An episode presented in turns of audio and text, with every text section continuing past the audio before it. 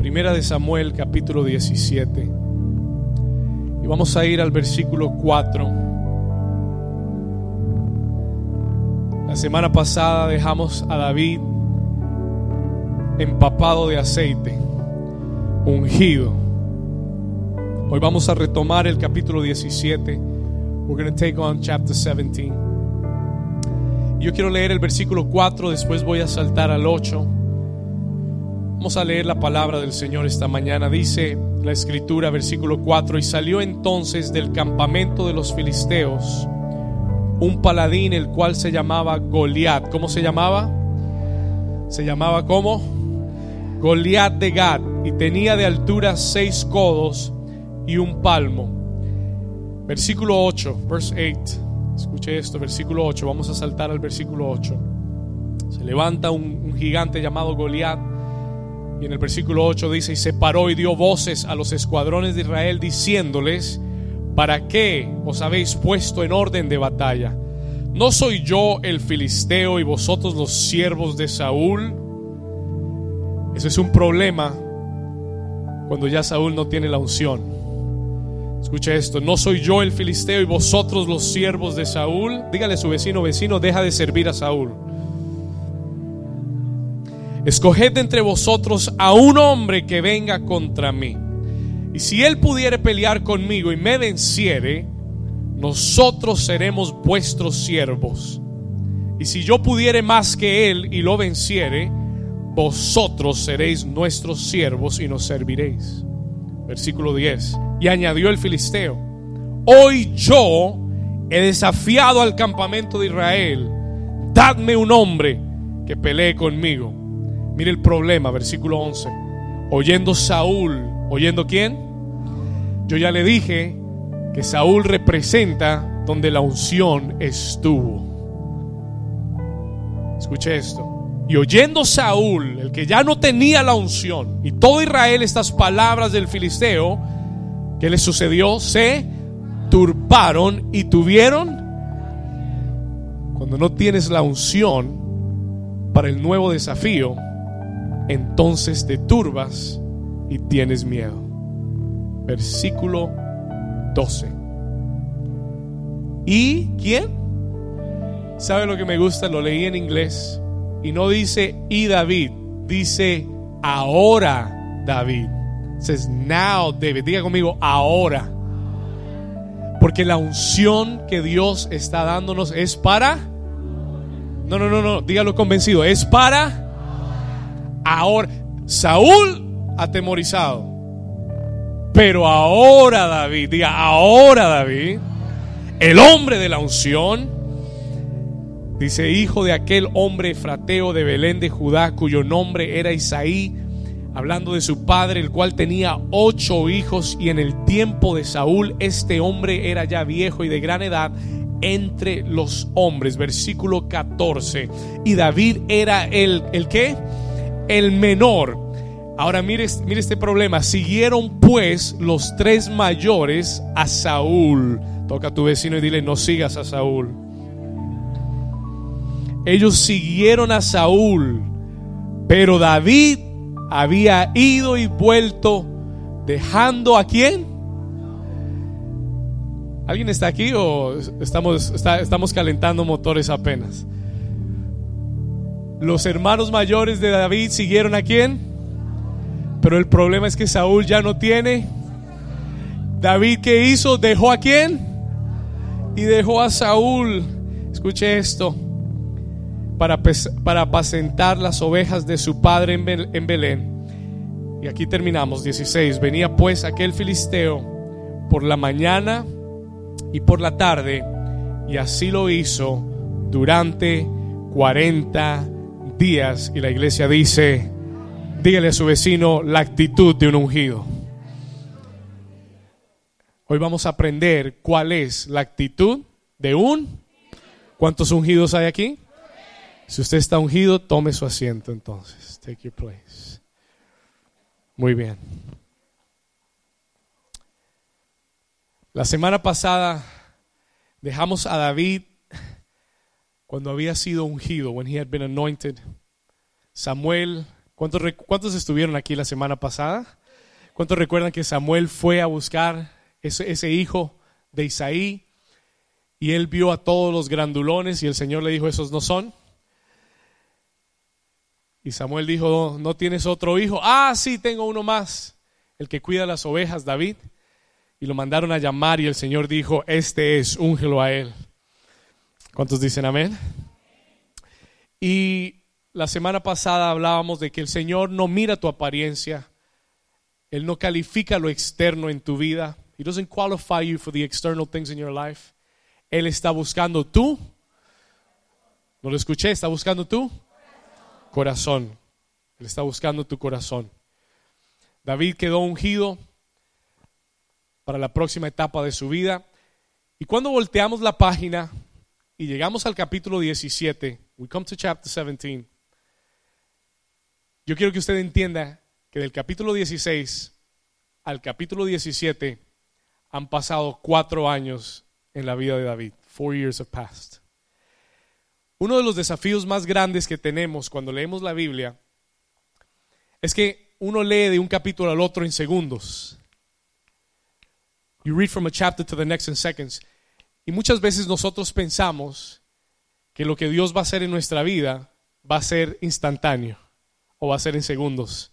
Pero déjeme decirle que de- del capítulo 16, del momento en que el aceite se derrama sobre la cabeza de David, al capítulo 17, cuando volvemos a oír de David, han pasado cuatro años. Four years have passed by.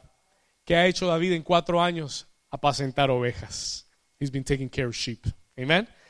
Ha sido fiel a lo que Dios le había encomendado hacer. What God had commanded him to do. ¿Cuántos dicen amén? ¿Vamos bien hasta ahí? Y el capítulo 17 arranca con un nuevo desafío que se levanta contra el pueblo de Israel. Y yo quiero hacer solamente un pequeño paréntesis para decirte que toda nueva etapa de tu vida, que todo nuevo nivel al que Dios te lleve, traerá también nuevos desafíos. Yo sé que usted lo sabe, pero quiero recordárselo. I want to remind you of this. Escúcheme bien, se lo voy a repetir. Cada nueva etapa, cada nuevo nivel en tu vida traerá nuevos. Una cosa es cuidar de ovejas, otra cosa es pelear con gigantes. ¿Cuántos dicen amén? Y muchas veces estamos tan emocionados porque le decimos, Señor, quiero el próximo nivel, llévame al próximo nivel, yo quiero el próximo nivel. Y yo sé que eso suena espiritual y suena lindo, pero quiero advertirte, I want to warn you, que el próximo nivel tiene gigantes también. It's got giants too. ¿Cuántos dicen amén? ¿Estamos acá? Todo nuevo nivel trae nuevos desafíos. ¿Estamos acá? Todo nuevo nivel en tu vida va a traer nuevos qué? Desafíos. Pero la buena noticia es que cada nuevo desafío Dios proveerá una mayor unción. No me escuchó. Cada nuevo desafío que venga a tu vida, Dios ha prometido proveerte de una mayor unción para ese desafío. Así que venga lo que venga, ya Dios tiene la provisión en contra de lo que vendrá.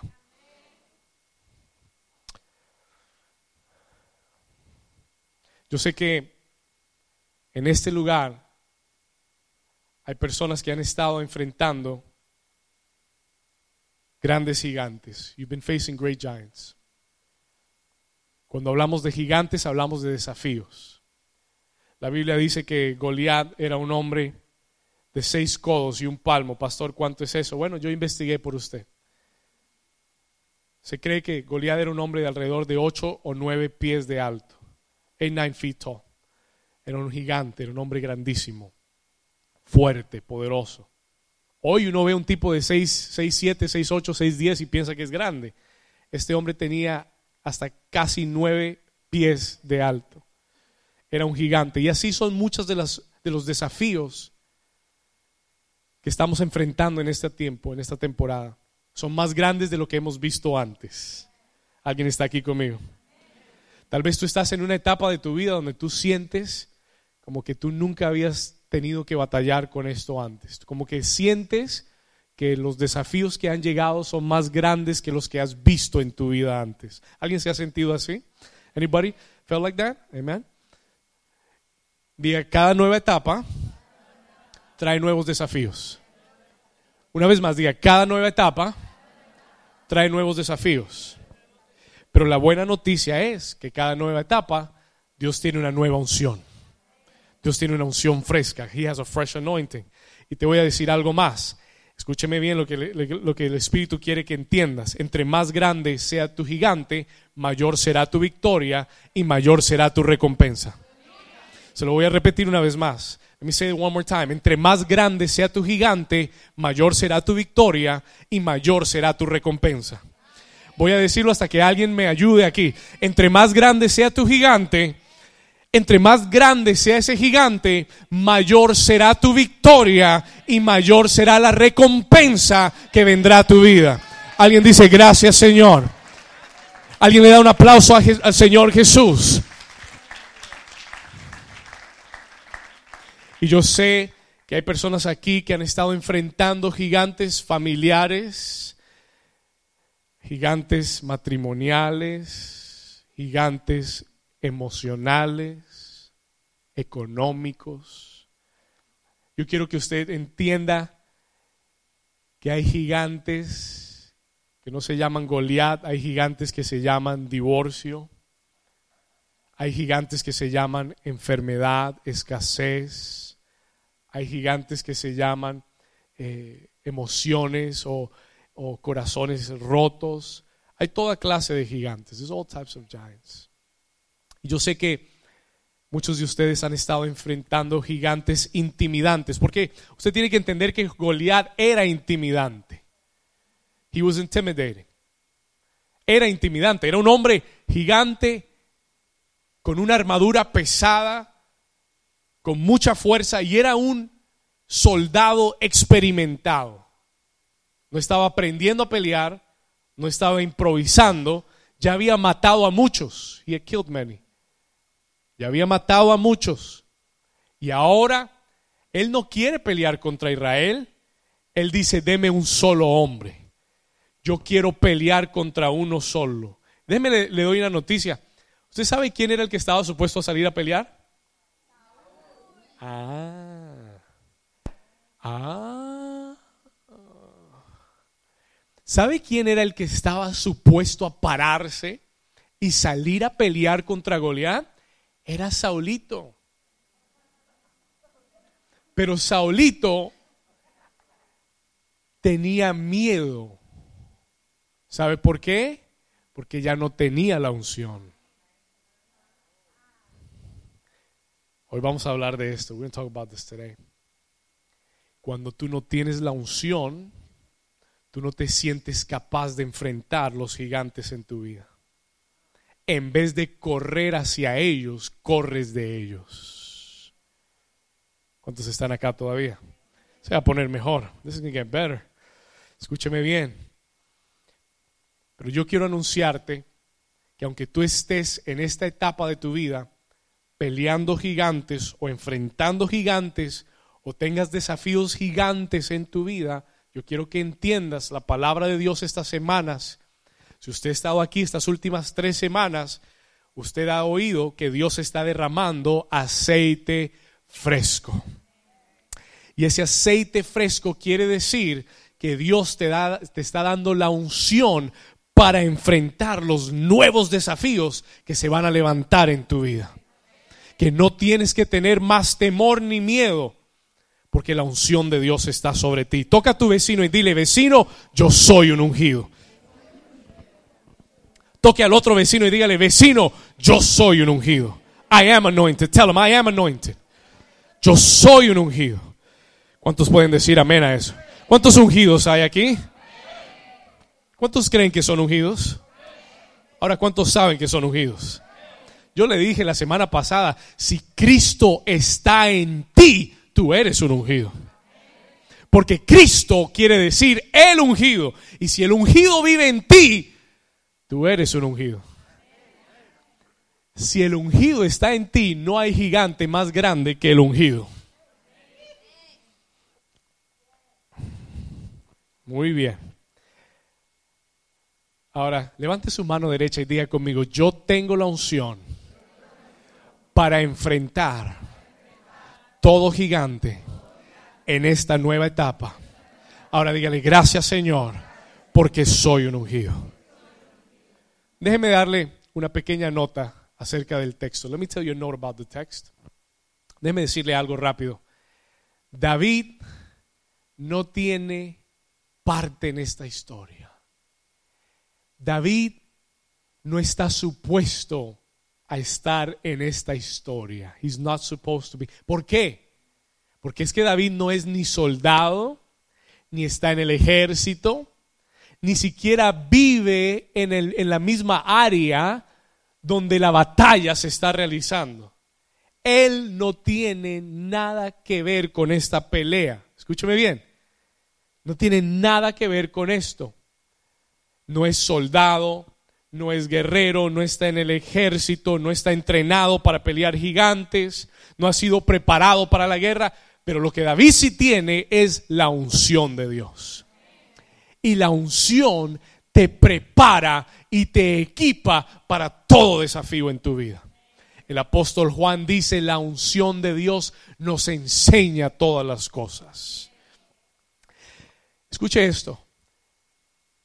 David había pasado cuatro años desde que el aceite había sido vertido en su, en su cabeza.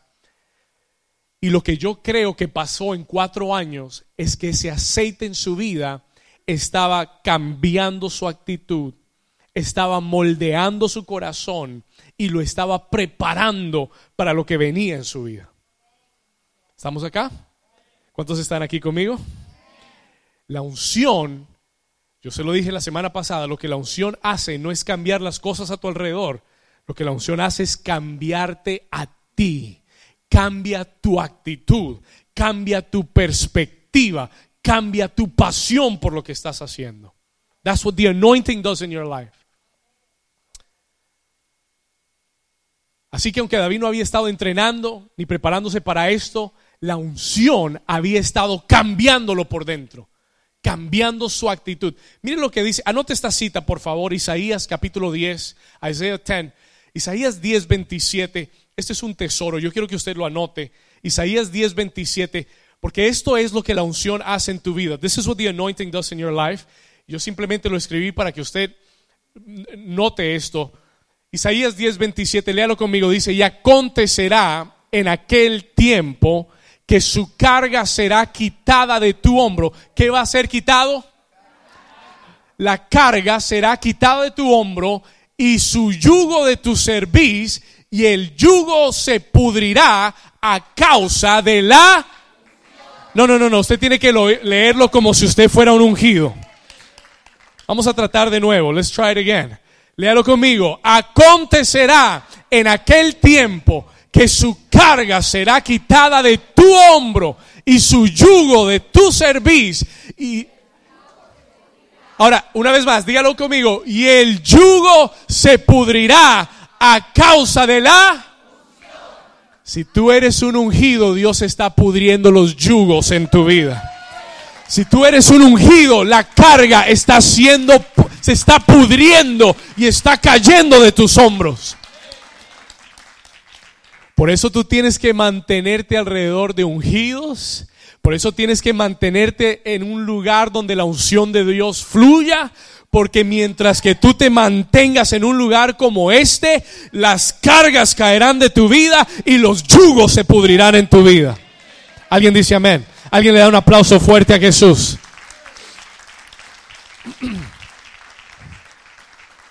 Yo creo que esto era lo que le estaba sucediendo a David durante cuatro años. Yo creo que Dios estaba removiendo los yugos y pudriendo las cargas y los yugos de su vida. Escuche esto. Y yo entendí algo de David. I understood something about David. Y hoy no le voy a hablar de la batalla de David contra Goliat. I'm not going to talk to you about it. Lo dejamos para otro domingo. ¿Sabe por qué?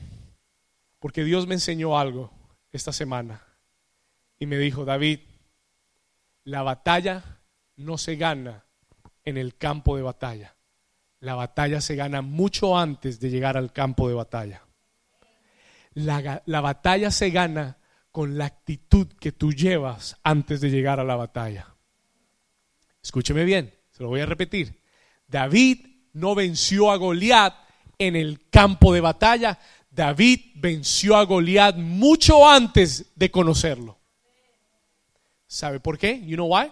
Porque él tenía la actitud de un Escriba esto, por favor, la actitud de un ungido.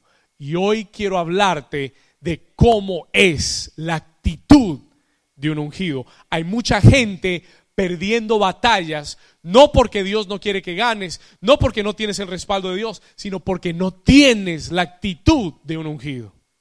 Hay gente aquí que antes de ir, antes de ir a la batalla ya se sienten derrotados.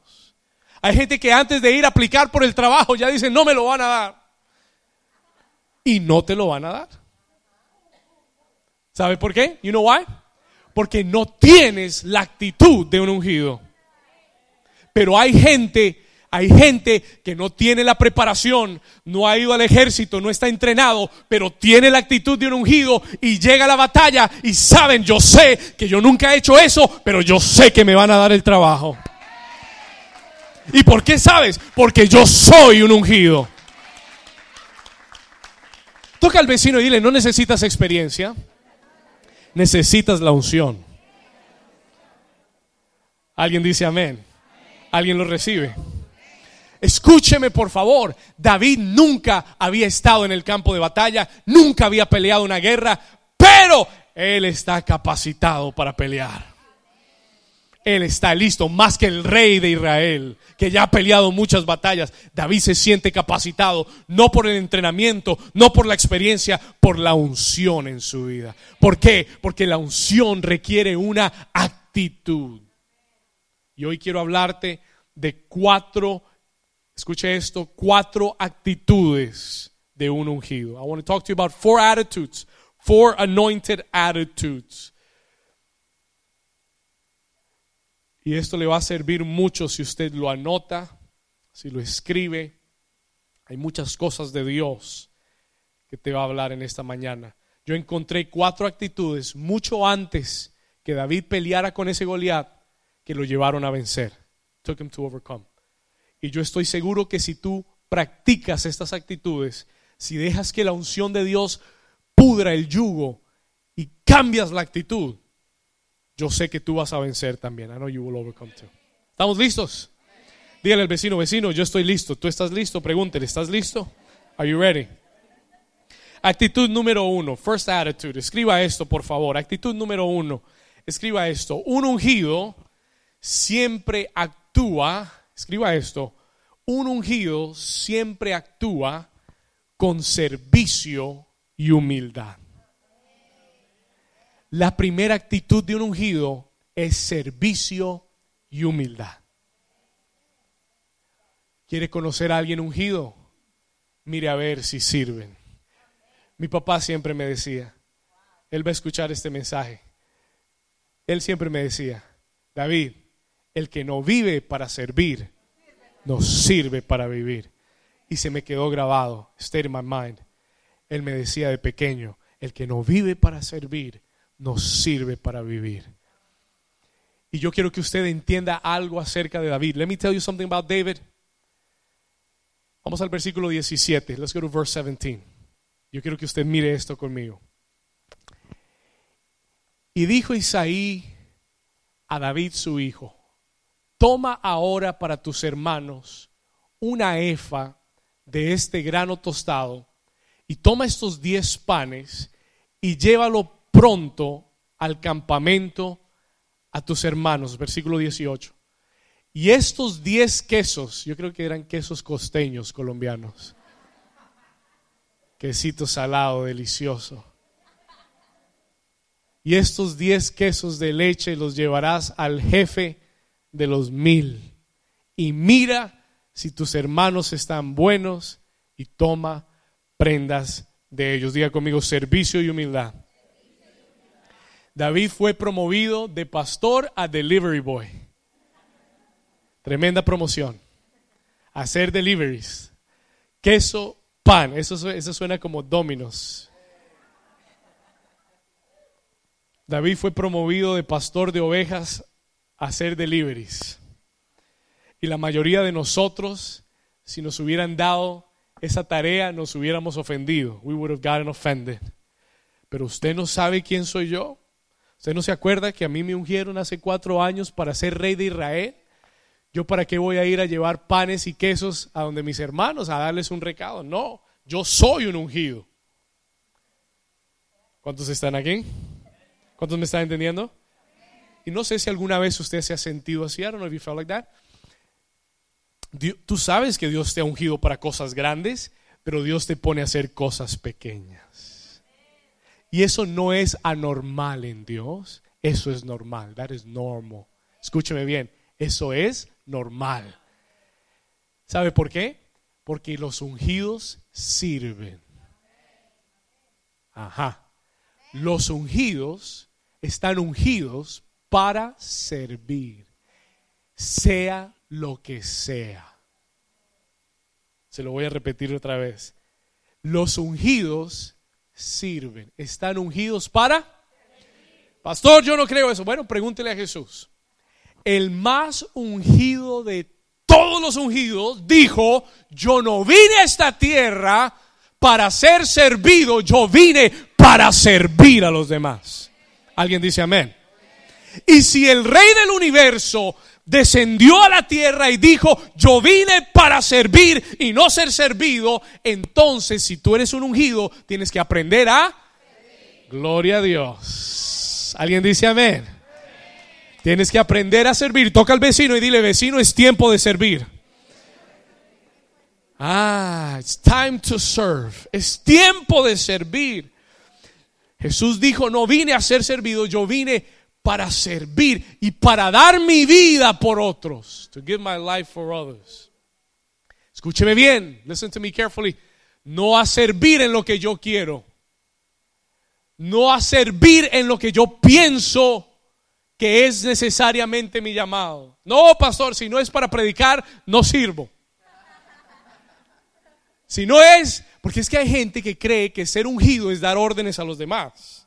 Hay gente que piensa que ser ungido es, es, mandar a la otra gente a decirle haga esto, haga esto, haga lo otro, usted aquí, usted allá, aquí, aquí, aquí. No, pero ser ungido es ser un servidor, es aprender a servir, a dar de lo que Dios te ha dado, tú se lo das a los demás, sea por más pequeño que sea, tú aprendes a servir. You learn to serve. ¿Alguien dice amén? escúcheme bien, no en lo que yo quiero, no, eh, no en lo que a mí se me antoja, en lo que se me es encomendado hacer. Y por esto, escuche esto, tú necesitas servir porque el servicio procesa tu corazón. Y esta es la razón por la que Dios muchas veces te pone a hacer cosas que tú no quieres. ¿Sabe por qué? You know why? para trabajar tu corazón, para procesar tu corazón. Eh, lo estás haciendo para lucir, lo estás haciendo para que te vean, lo estás haciendo para brillar o estás sirviendo porque sabes que el servicio es una es un requisito de Dios que nace de tu corazón porque los ungidos sirven. Escúchame bien, listen to this. El servicio procesa tu corazón. Processes your heart. Cuando tú tienes un destino en Dios, Dios te manda a servir. Yo le estoy sirviendo a Dios. Escúcheme bien. Yo le sirvo a Dios desde que tenía 14 años de edad. 14 years old. Le sirvo a Dios desde que tenía 14 años de edad. No he parado de servirle a Dios desde los 14 años. No comencé predicando comencé haciendo lo que hubiera para que yo hiciera. Y vi a Dios ir promoviéndome, promoviéndome, promoviéndome, promoviéndome, promoviéndome, hasta el día que Dios me dijo, es tiempo de que pastorees mi iglesia. Pero todo en mi vida comenzó sirviendo, started serving. Toca al vecino y dile, vecino, es tiempo de servir.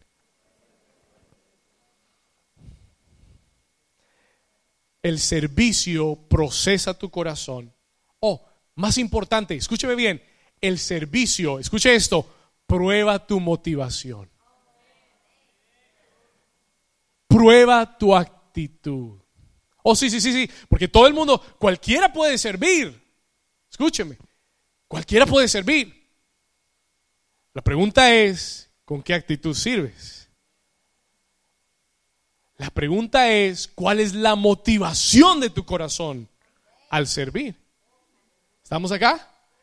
Entonces, cuando, cuando yo quiero servir en lo que yo quiero, mi motivación no está bien.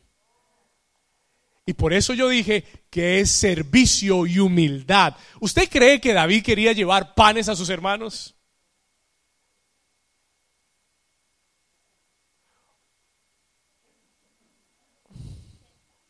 Papá, envía al criado por allá. Envía a Gaby, a mí no. Estoy ocupado con las ovejas. No era emocionante. Yo estoy seguro que David no estaba ansioso por ir y llevar queso y pan. Pero ¿sabe lo que David hizo? Aceptó la tarea, escuche esto, sin objeción, con excelencia. Se lo voy a mostrar en un segundo. I'm going to show it to you in a second. Sin objeciones, con excelencia y con humildad. Vamos aquí a la escritura. Let's go to the scripture. Mire el versículo 20, por favor. Mire lo que dice el versículo 20. Servir con humildad. Mire el 20. Se levantó pues David de, ¿de cuándo? No, no, léalo conmigo. ¿Se levantó cuándo? Si hubiera tenido mala voluntad, se hubiera levantado al mediodía. Por la tarde, no, yo voy más tarde, no, mañana, no, mejor pasado. nada. ¿Cuándo se levantó David? De mañana. Y mire lo que hizo. Y dejando las ovejas, ¿a qué? Me encanta David. I love David. No es, no es un hombre de 32 años. Este es un jovencito de 16, 17 años. Dice Jen, qué lindo. 16, 17 años, escuche, 16, 17 years old, pero con un sentido de excelencia. Voy a hacerlo diligentemente. Me voy a levantar de mañana y no voy a dejar las ovejas. No, porque otro otro, ¿sabe lo que hubiera hecho? Lo, que muchos de ustedes hubieran hecho. ¿Sabe qué hubieran hecho ustedes? Dejan las ovejas descuidadas para después decirle al papá, bueno, pero usted me mandó, entonces ¿quién iba a cuidar las ovejas? Ajá, Pero un buen administrador, ¿qué hace? Ah, David se levantó de mañana dejó las ovejas cuidando, no las descuidó para después no decirle al papá, papá, pero tú me... No, no, las dejó cuidando, se levantó de mañana, se fue con su carga, como Isaí le había mandado, y ¿qué dice? Y llegó al campamento cuando el ejército salía en orden de batalla y daba el grito de combate. Le voy a decir algo, let me tell you something quickly. Déjeme decirle algo, yo sé que hay personas que tal vez en esta temporada, escuche esto, Tal vez en esta temporada Dios te tiene sirviendo en cosas por debajo de lo que te ha ungido para hacer. Voy a repetirlo y quiero que usted piense en esto por un momento. Listen to this carefully. En esta temporada hay muchas personas en esta iglesia que tal vez están sirviendo en áreas o en cosas por debajo de lo que Dios te ha llamado o te ha ungido de hacer. Y eso es bueno. That is good. Porque es el tiempo que Dios está usando. No te afanes. Tal vez en tu tal vez no hablemos de la iglesia, hablemos de tu trabajo. Let's talk about your job. ¿Cuántos saben que el trabajo es servicio? No, no, no, Ahora sí se va a poner bueno.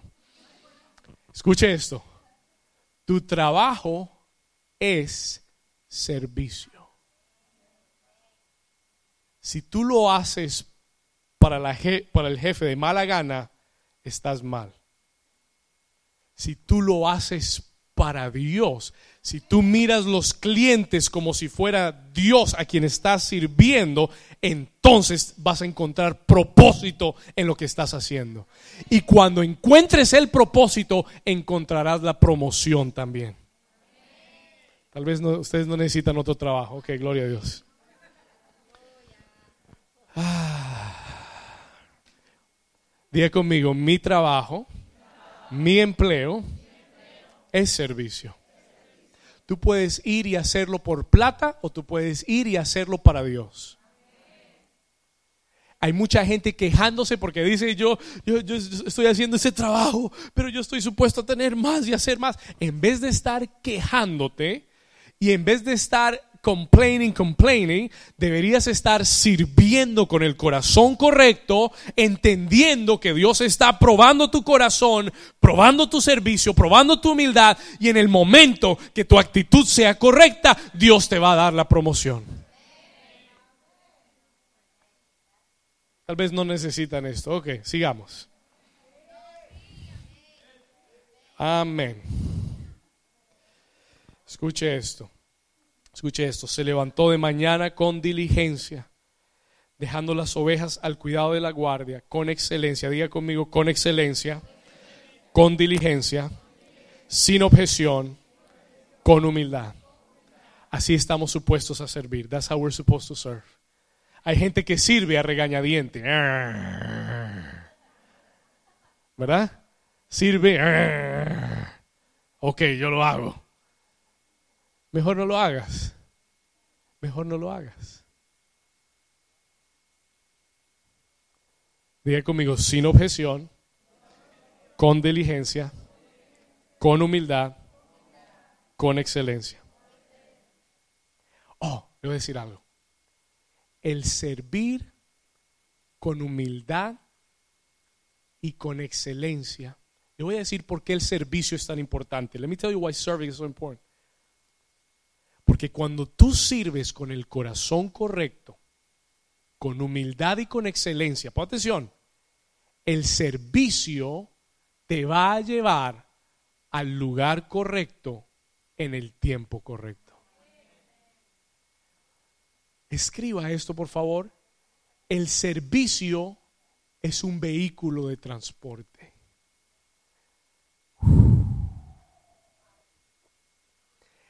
El servicio, y esto es la razón por la que tú debes servir y tienes que servir.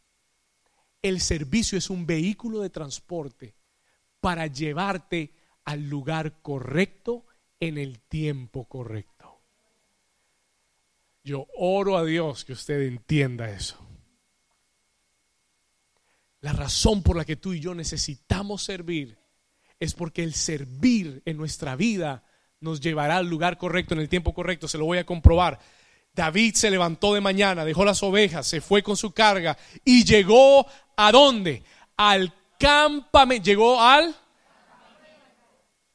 al lugar cuando en el tiempo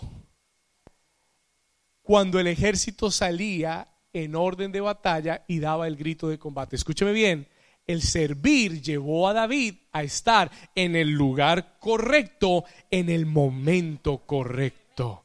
El servir en tu vida, Dios lo va a usar para llevarte a ti al lugar correcto, en el tiempo correcto. Cuando yo comencé a servirle a Dios a los 14 años de edad, la primera persona que me abrió las puertas fue el pastor Fernando Espinel mi pastor hoy en día. A los 14 años yo comencé a servir con el pastor que, que, 13 años después me iba a ungir a mí como pastor de una iglesia. ¿Y cómo iba a saber yo a los 14 años de edad que por servirle yo a este hombre de Dios, un día, 13 años después, él me iba a ungir a mí como pastor? Pero el servicio te lleva al lugar correcto en el tiempo correcto. Dígaselo a su vecino, dígale, el servicio te lleva al lugar correcto en el tiempo correcto. ¿Cuántos dicen amén a eso? El servicio te va a posicionar a ti en el lugar correcto, en el tiempo correcto. Vamos al versículo 23. Let's go to verse 23. Vamos a seguir acá. ¿Cuántos Dios les está hablando hoy? Actitud de un ungido, servicio y humildad. Servicio y humildad. Versículo 23. Escuche esto. Vamos al 22. Vamos al 22. Let's back up to 22. Entonces, David dejó su carga en mano del que guarda. Mire, el principio de un buen administrador. No dejó la carga tirada. David dejó su carga en mano de quién? El que guardaba el bagaje. Y corrió al ejército. Y cuando llegó, preguntó por sus hermanos. Escuche esto, si estaban bien. Pregunta, ¿cumplió David su tarea? Cumplió su tarea va donde sus hermanos, pregunta si están bien, versículo 23. Y mientras él hablaba con ellos, escuche, mientras él hablaba con ellos, he aquí que aquel paladín que se ponía en medio de los dos campamentos, que se llamaba Goliat, el filisteo de Gad, salió de entre de las filas de los filisteos y habló las mismas palabras y las que tiempo correcto, lugar correcto. Dios te está posicionando para que llegues al, lugar correcto en el tiempo correcto, porque tu destino va a ser marcado por tu servicio. Por eso tienes que servir con humildad. Por eso tienes que servir a Dios con humildad, porque te va a llevar al lugar correcto. Pregunta, ¿qué hubiera pasado si David se hubiera, hubiera rehusado servirle a su padre? ¿Qué hubiera pasado si David hubiera dicho no sirvo más? Se hubiera perdido de una cita con su destino. No, no, no, no me escuchó. Se lo voy a repetir. Se hubiera perdido una cita con su destino.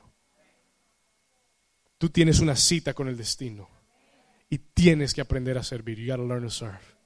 Y sirve con humildad. Número dos, number two, segunda actitud de un ungido. Sale Goliat, refiere las mismas palabras. Escuche esto. ¿Por qué no leemos el 24? Let's read 24. Y todos los varones de Israel que veían a aquel hombre huían de su presencia. ¿Qué hacían? Y tenían gran temor.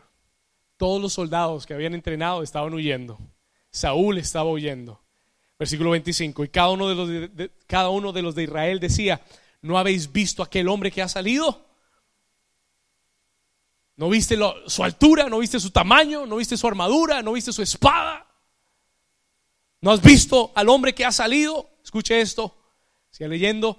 Él se adelanta para provocar a Israel. Y al que le venciere, el rey le enriquecerá con grandes riquezas y le dará su hija y eximará de tributos la casa de su padre en Israel y entonces, versículo 26, lea esto conmigo. Y entonces habló David a los que estaban junto a él, diciendo, ¿qué harán al hombre que venciere a los filisteos? Esta es, escúcheme bien, listen to me, esta es la primera vez que oímos a David hablar en toda la Biblia. Este, esta es la primera vez que oímos a David, la voz de David. ¿Y sabe cuál es su pregunta? ¿Cuál es el premio por matar a Goliat?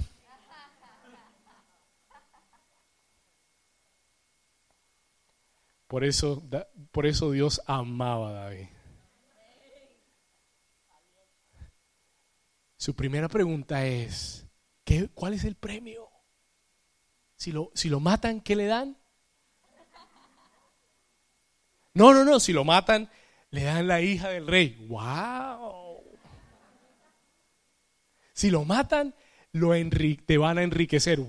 Si lo matan, cero taxes el resto de tu vida. ¿Eh? Ahí está, cero impuestos. Toda la casa de tu padre, no taxes. David dijo, eh, me gusta este premio. Segunda actitud de un ungido, por favor escriba esto, please write this down. Los ungidos convierten los obstáculos en oportunidades. Please write this down los ungidos convierten los obstáculos en oportunidades. Mientras que todos están huyendo de Goliat, David dice, ¿cuál es el premio? David dice, yo quiero ir a pelear con él. I want to fight with him. Y esa es una característica de un ungido. That is the quality of an anointed person. Escúcheme bien. David pregunta, ¿qué harán? ¿Cuál es el premio? Pregunta, ¿por qué David pregunta por el premio? ¿Por qué David no pregunta por la estatura de Goliat? ¿Por qué David no pregunta cuántos años de experiencia ha peleado Goliat? ¿Por qué la pregunta de David es cuál es el premio? Why? ¿Por qué? Sencillo, porque los ungidos entienden que detrás de todo gigante hay una recompensa. Ah.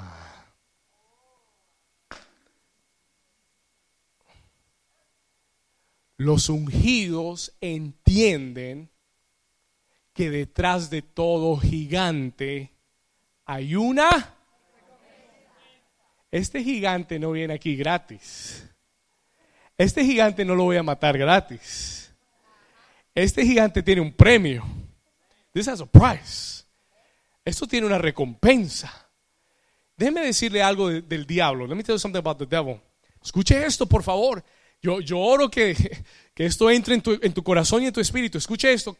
Muy bien, escuche esto. El diablo solo pone gigantes delante de las puertas de bendición. El diablo nunca pone un gigante porque sí, para hacerte una distracción. No, no, no, no, no, no, no. Listen to this, please, carefully, porque esto va a cambiar tu perspectiva si lo entiendes. Si comprendes esto, la próxima vez que tú veas un gigante levantarse en tu vida, Tú tienes que entender que detrás de ese gigante hay una puerta que Él está tapando, que si tú lo vences, entras por una puerta de destino, de promoción, de bendición, que te va a llevar al próximo nivel de tu vida. Y por eso los ungidos no corren del gigante, corren hacia el gigante. They run to the giants. Alguien que esté ungido, que le dé un aplauso al Señor.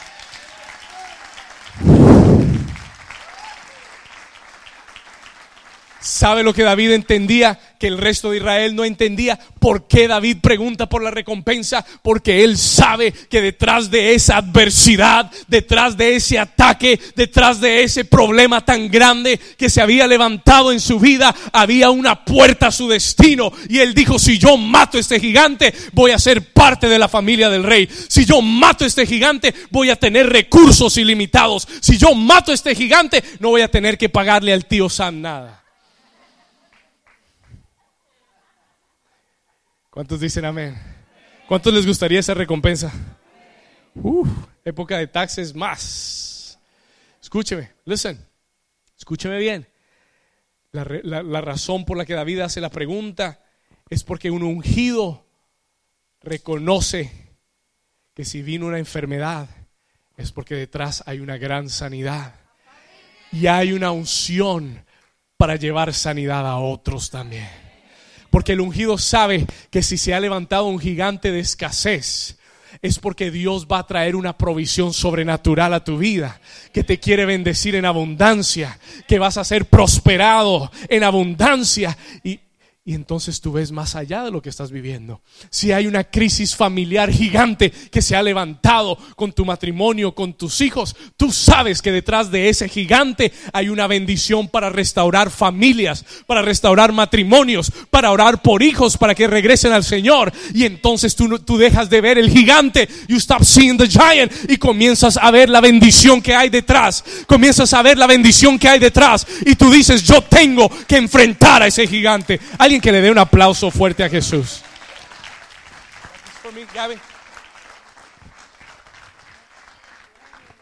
Vamos, dígale al vecino que está a su lado, diga, yo tengo unción para matar gigantes. Chócale las cinco a alguien, dígale, yo tengo la unción para derribar gigantes. High five somebody and tell them, I have the anointing to destroy giants. ¿Sabe cuál es la unción que Dios está dando hoy? You know what the anointing God is giving us today? Es la unción para derribar gigantes. ¿Sabe cuál es la unción de esta nueva temporada? Es la unción para derribar gigantes. unción para derribar gigantes. Unción para derribar gigantes. Aquí hay muchos Davides que son matadores de gigantes. Aquí hay muchos Davides que son matadores. You are giant killers. La gente puede ver tu estatura. La gente puede ver tu estatura y decir es muy chiquito, es muy pequeño, no tiene experiencia, no ha hecho nada antes. Pero déjame decirte, let me tell you something. No es lo externo, es la unción en ti.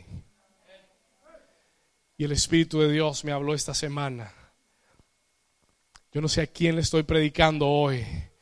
El Espíritu Santo me habló esta semana y me dijo, David, la unción que está viniendo sobre esta iglesia es la unción para matar gigantes.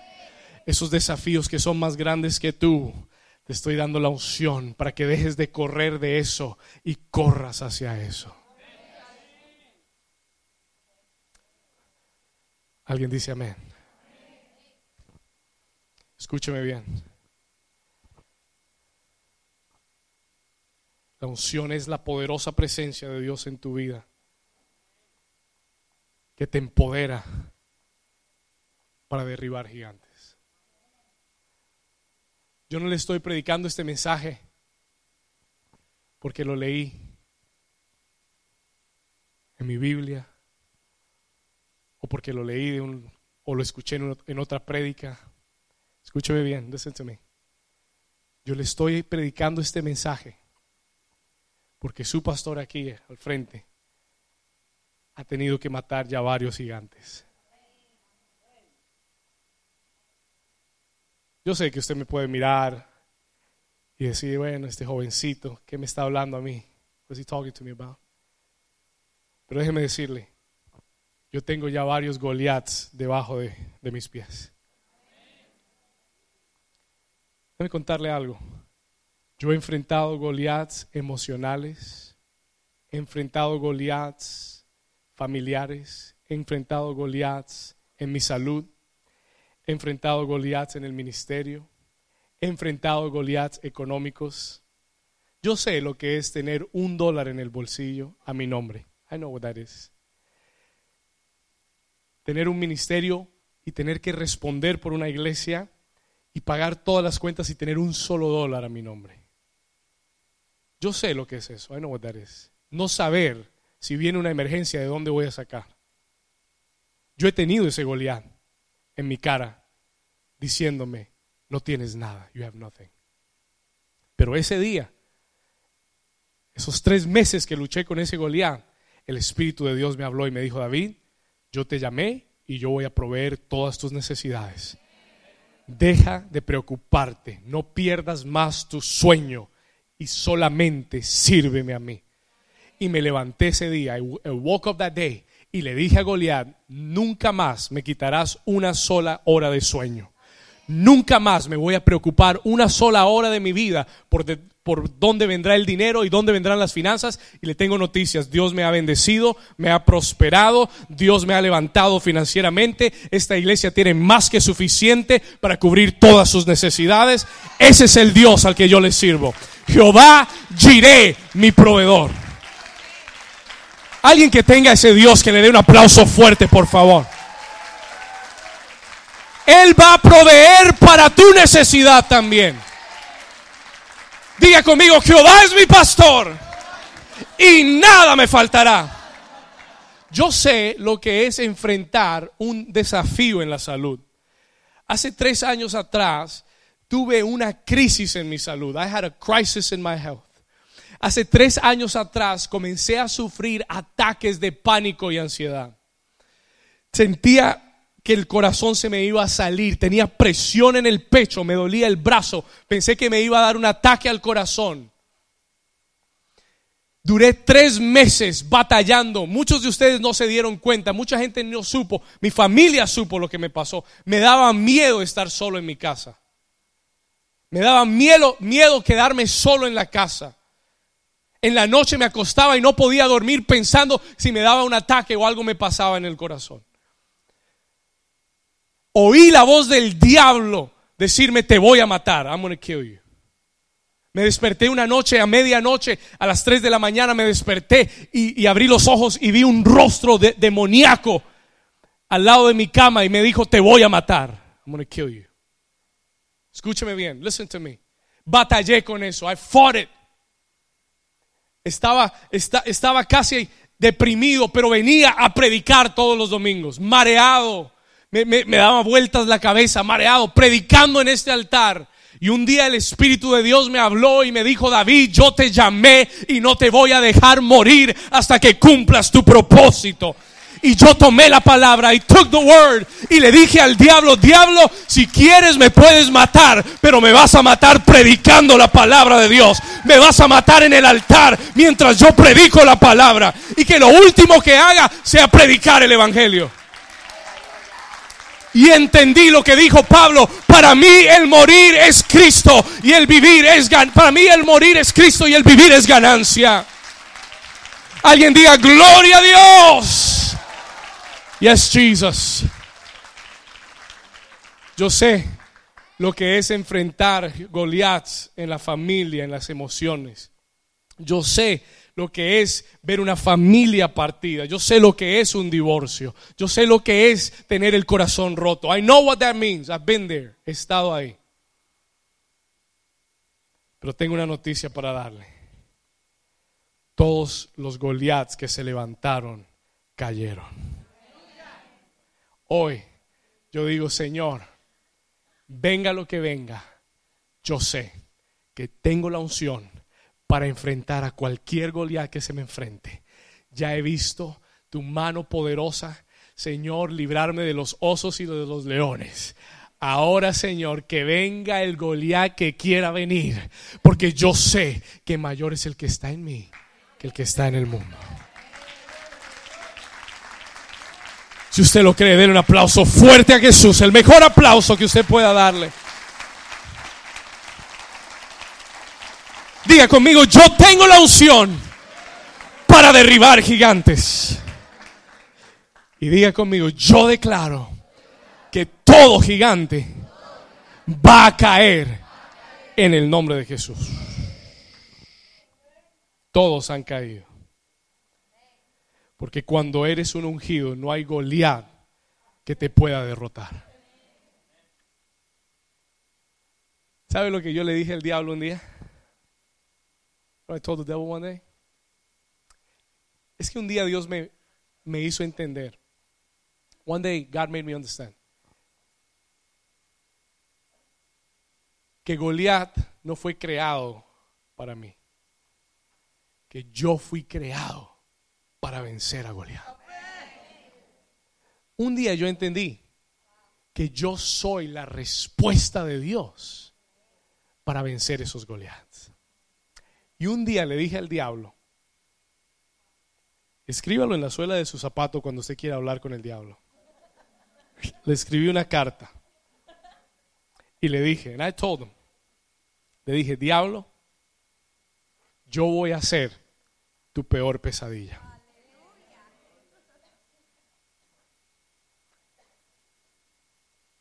Yo voy a ser tu peor pesadilla. Debiste haberme matado cuando pudiste. Pero ya es muy tarde. Y yo quiero que usted tome la actitud de un ungido. Take the attitude of someone who is anointed. Y dígale al diablo, diablo, te ganaste a tu peor enemigo. Hasta el final voy a pelear y yo sé que venceré, porque soy un ungido. Levanta tus manos y dilo fuerte, soy un ungido. Diga, mayor es el que está en mí que el que está en el mundo. Detrás de tu Goliat hay una recompensa. Así que deja de huirle y comienza a enfrentarlo en el nombre de Jesús. Begin to face him in the name of Jesus. 26. Entonces habló David a los que estaban junto a él diciendo, ¿qué harán al hombre que venciere a este filisteo y quitare el oprobio de Israel? Porque, mire lo que dice David, porque ¿quién es este filisteo? Incircunciso para que provoque a los escuadrones del Dios viviente. ¿Sabe lo que David sabía? David sabía que no iba a ser David contra Goliat we have it all wrong. La pelea no fue David contra Goliat, la pelea fue Dios contra Goliat. Él no dijo, me han provocado a mí. Él dijo, han provocado al Dios viviente y a los escuadrones de Israel.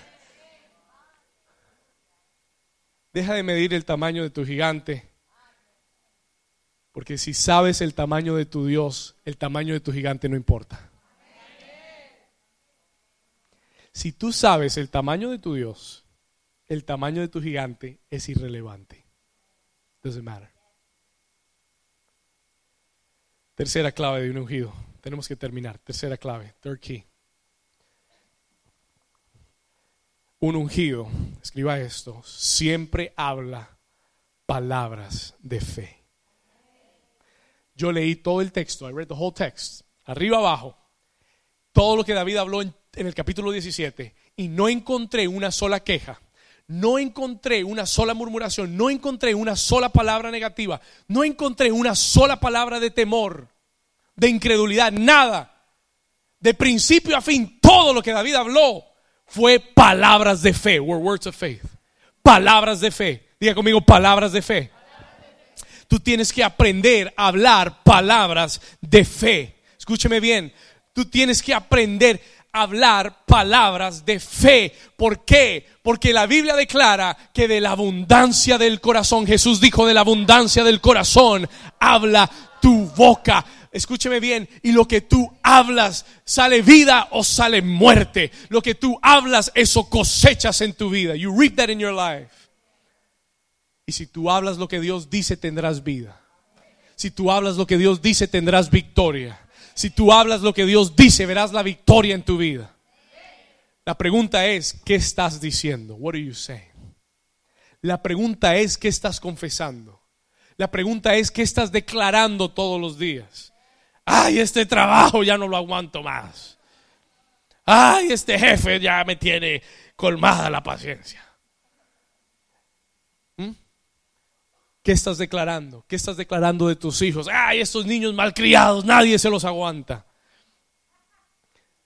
¿Qué estás declarando de tu, de tu familia, de tu esposo, de tu esposa? ¿Qué estás declarando de tu futuro? ¿Qué estás declarando? ¿Es lo que Dios dice o es lo que tú sientes? ¿Es what you feel? ¿Es lo que tú sientes o es lo que Dios ha dicho? David dice, David says, ¿quién es este filisteo incircunciso? Cuando él habla de esa forma, escúcheme, los ungidos hablan diferente. Y usted conoce un ungido solo cuando habla. Solo cuando oiga a alguien hablar y usted puede saber si es ungido o no. You know that they're anointed or not. ¿Sabe lo que dice? No, tengo tiempo para leérselo. Los próximos versículos, cuando David dice, ¿qué le harán? ¿Y quién es este incircunciso filisteo eh, que ha desafiado a los escuadrones del Dios viviente? El siguiente versículo dice que su hermano Eliab fue a regañarlo. Fue y lo regañó. ¿Quién te crees tú para venir aquí, niñito, aquí, espectador de la batalla? ¿Quién, te ¿Quién eres? Who are you? Mire lo que dice el versículo. Acompáñame por favor rápido, vamos rápido. Let's go to verse 29, um, versículo 29. David le respondió a su hermano, ¿qué he hecho ahora? ¿Qué he hecho yo ahora? ¿No es esto mero hablar? Lo único que estoy haciendo es que hay gente que no le gusta cuando tú hablas en fe. Hay gente que no le gusta cuando tú hablas la palabra de Dios y, y niegas lo que estás viendo con tus ojos para declarar lo que ves en el Espíritu. Hay gente que no le gusta, pero los ungidos hablan diferente. Si no, pregúntele al apóstol Pablo. El apóstol Pablo era un hombre ungido de Dios. ¿Sabe lo que Pablo dijo? Pablo dijo en 2 de Corintios 4, 8 y 9, él dijo, "Estamos atribulados en todo, mas no angustiados." ¿Alguien dice amén? Yo puedo estar atribulado, pero no estoy angustiado. Él dice, en apuros, pero no desesperados. Él dice, perseguidos, pero no desamparados. Derribados, pero no. Toca a tu vecino y dile, vecino, habla palabras de fe. No, pastor, usted sabe, la cosa está mala, con Trump en el gobierno, Maduro por allá, este por aquí, el otro por allá, hay problemas en todo lado, el mundo se va a acabar. Así no habla el ungido. That's not how the anointed one talks. Si hay algo que a mí me molesta es oír a la gente hablar así. It bothers me. Mi espíritu lo rechaza. Si usted va a pasar, si usted va a estar conmigo, hable palabras de fe. ¿Cuántos dicen amén? Versículo, vamos a regresar, segunda de Samuel 17, 30, 31. 17, 31. Quiero que vea esto. I want to see this. 17, 31. Escuche esto, mire esto. Léalo conmigo. ¿Qué dice? ¿Fueron qué? ¿Las qué? No, no, no, no, no, no, no, no, no, no, no, no, no, no, no vaya tan rápido. Fueron oídas las las ah. Dios está oyendo tus palabras. Y tus palabras llegarán al oído del rey. Y tus palabras pueden darte una cita con el rey o pueden hacer que el rey te mande lejos. Y fueron oídas las que. ¿Sabe cómo David se ganó una cita con su destino? Por las palabras que él declaró. Por lo que él dijo alguien oyó y le dijo a Saúl, por ahí hay un niño de 17 años que está diciendo que quién es este filisteo incircunciso, que él lo va a decapitar y que lo va a matar. Y Saúl tuvo que decir, ¿quién es ese muchacho? Tráiganmelo acá. ¿Cuántos dicen amén? Tus palabras son importantes. Your words are important. Mire lo que dice el versículo 32. David llega donde Saúl, verse 32. Versículo 32, lo mandan a llamar. Y David llega donde el rey Saúl, el niño de 17 años, el muchacho, le dice al rey de Israel, no desmaye el corazón de ninguno a causa de él. El niño de 17 años le dice al rey de Israel, no desmaye su corazón, Señor. No desmaye el corazón del pueblo a causa del gigante, tu siervo irá y peleará contra el filisteo. David no había ido, yo creo que, escúcheme, David nunca había peleado. No había peleado, había defendido a sus ovejitas, pero nunca había estado en una guerra.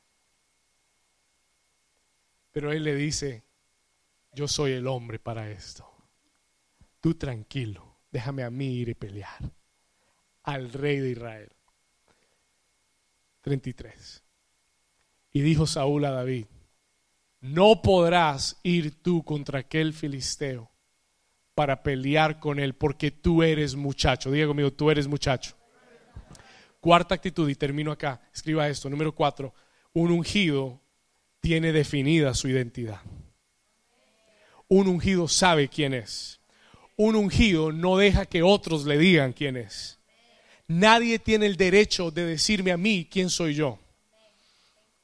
¿Por qué? Porque ya Dios definió quién yo soy. No, no, no, no me está escuchando, se lo voy a repetir. Escuche esto, se lo voy a decir una vez más. Un ungido tiene definida su identidad. Your identity is already defined. Yo no permito que nadie me diga quién soy yo. Nadie tiene el derecho de decirme que soy y que no soy. ¿Por qué, pastor? Porque ya Dios definió quién yo soy. Yo, diga conmigo, yo tengo una identidad en Cristo. La Biblia declara que tú eres un hijo y una hija de Dios, que tú eres un heredero y coheredero con Cristo. La Biblia declara que eres más que vencedor. La Biblia declara que tú eres cabeza y no cola.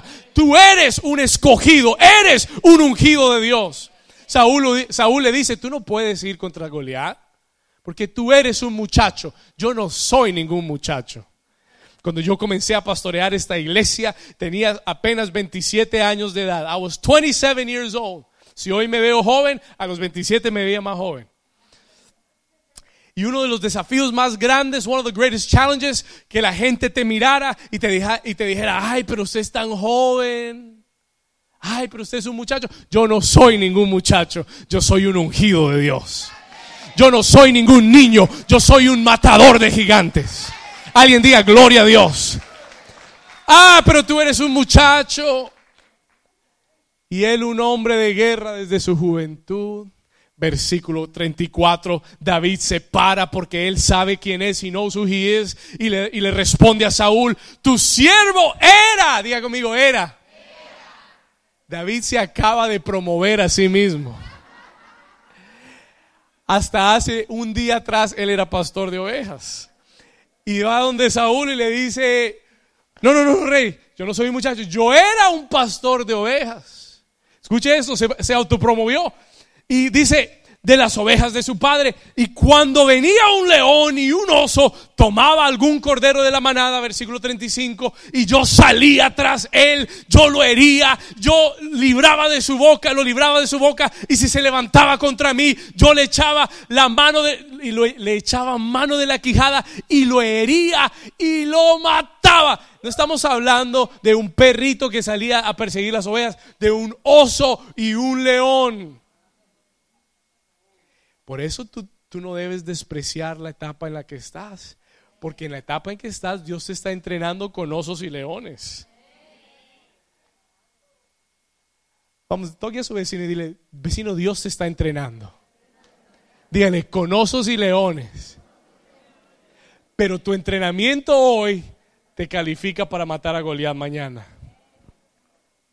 Escúcheme bien, listen to me. ¿Sabe lo que David le dice? Y aquí voy a terminar. I'm gonna finish. ¿Cuántos de ustedes saben quiénes son en Cristo? ¿Sabe lo que David le dice? David le dice, mire rey, yo no soy ningún muchacho. Yo era pastor de ovejas. Pero yo aprendí a luchar contra osos y leones. Y el Dios que me ayudó entonces está conmigo ahora. Y el Dios que me entregó a los osos y los leones me va a dar a Goliat también. Diga conmigo, actitud de un ungido. Así habla un ungido. Así piensa un ungido. ¿Sabe lo que el rey le dijo? You know what the king told him? Versículo 36. Y le dice, fuese león, perdón, David dice, fuese león, fuese oso, tu siervo lo mataba. Mira lo que él dice. Y este filisteo incircunciso será como uno de ellos, porque ha provocado al ejército del Dios viviente. Versículo 37. Añadió David, Jehová me ha librado de las garras, léalo conmigo, Jehová me ha librado de las garras del león. ¿Y ¿Cuántos aquí Dios los ha librado de algo? Ahora dígalo con autoridad, diga conmigo, Jehová me ha librado de las garras del león y de las garras del oso, y él también me librará de la mano de este filisteo. Y dijo Saúl a David, ve y Jehová esté contigo. Dale un aplauso fuerte a Jesús. Ponte de pie. Ponte de pie. Stand to your feet. Ponte de pie y si puedes levanta tus manos en esta mañana conmigo. Yo declaro que tú eres un ungido. I declare that you are anointed. Declaro que nada te podrá detener. Nobody shall be able to stop you.